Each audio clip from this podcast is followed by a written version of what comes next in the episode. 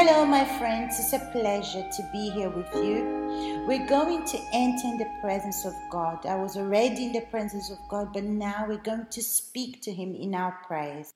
Now, let's speak to God, my Lord and my Father, my God, like it says in the prayer Our Father in heaven, hallowed be your name, your kingdom come, your will be done on earth as it is in heaven.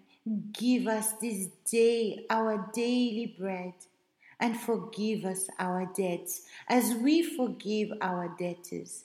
And do not lead us into temptation, but deliver us from the evil one. For yours is the kingdom, and the power, and the glory, forever and ever.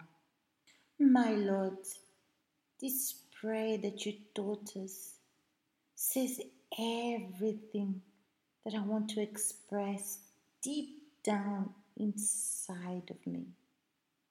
Because we're in this 21 days fast and we want your kingdom to come upon us, that your will be done, that your name be hallowed, that our dependence on you may be manifested when I take a moment in my life and I speak to you and I depend on you that your name be hallowed. Oh my God, give us this bread, give us this kingdom, my Father, because your name be glorified in these 21 days with this person that is participating with us, this person that has decided, that's defined to go against all evil and give themselves to you.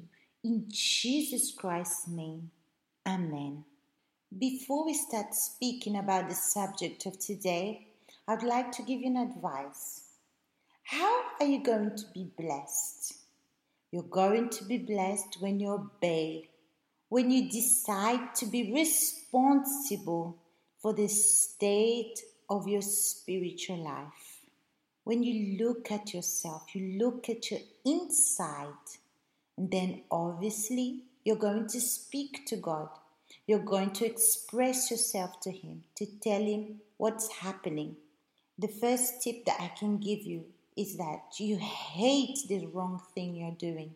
This sin that's trying to dominate your life, the lack of responsibility, the lack of being decisive, this lack of not giving your all to God. Hate whatever is separating you from God.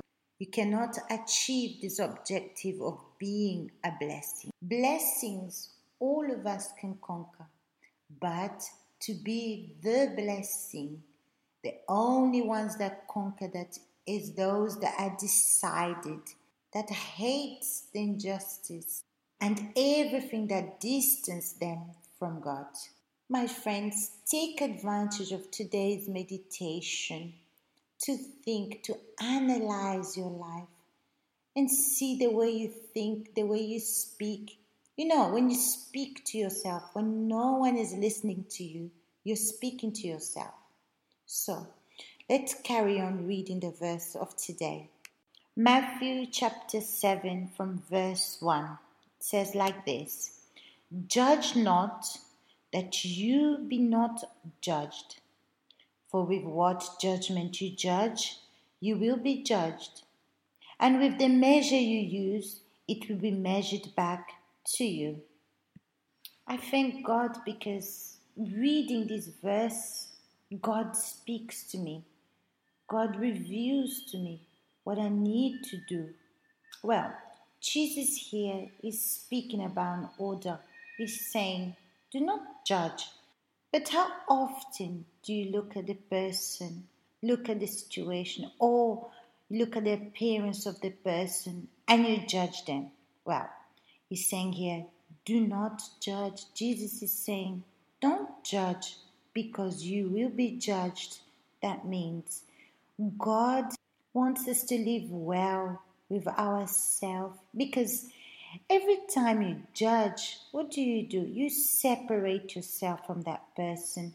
You distance yourself from that person and then you create a barrier because of what you think, of what you've seen. And you know what?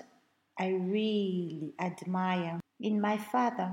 He has been betrayed and disappointed by many people so many times, but he always keeps his good eyes.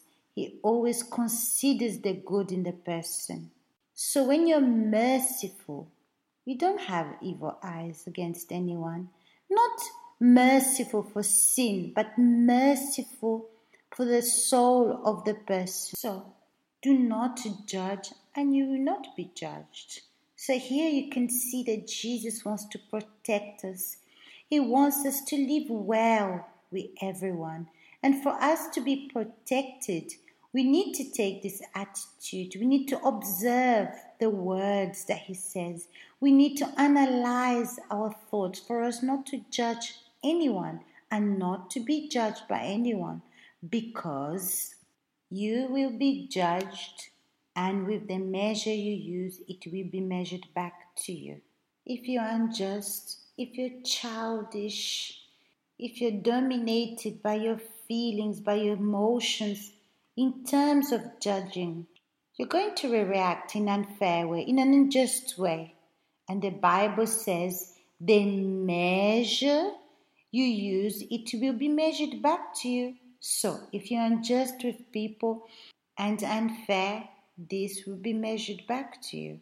Someone will be unfair with you. So, my friends, what are you doing that's impeding you to keep your faith? Maybe you're in this fast and you're looking at others, you're looking at the injustice of others. Instead of looking at yourself, I'm going to be honest with you. When I look at myself, I keep my salvation. When I keep my eyes on others and judge them, I'm risking losing my salvation. In other words, I'm unjust and I will be measured with this injustice. So don't be like this. Live by faith, in obedience, and be attentive to the voice of God because God speaks. But the question is, are you listening to His voice? If you analyze yourself day to day, you're going to know if you're in the faith or not. If you're using your intelligent faith, you want everything that is just. You don't want to deceive yourself. You want something real. You want something solid. You want to resolve problems. You don't want to run away from your problems. So, I will see you back here tomorrow on the blog in this faith of the 21 days fast.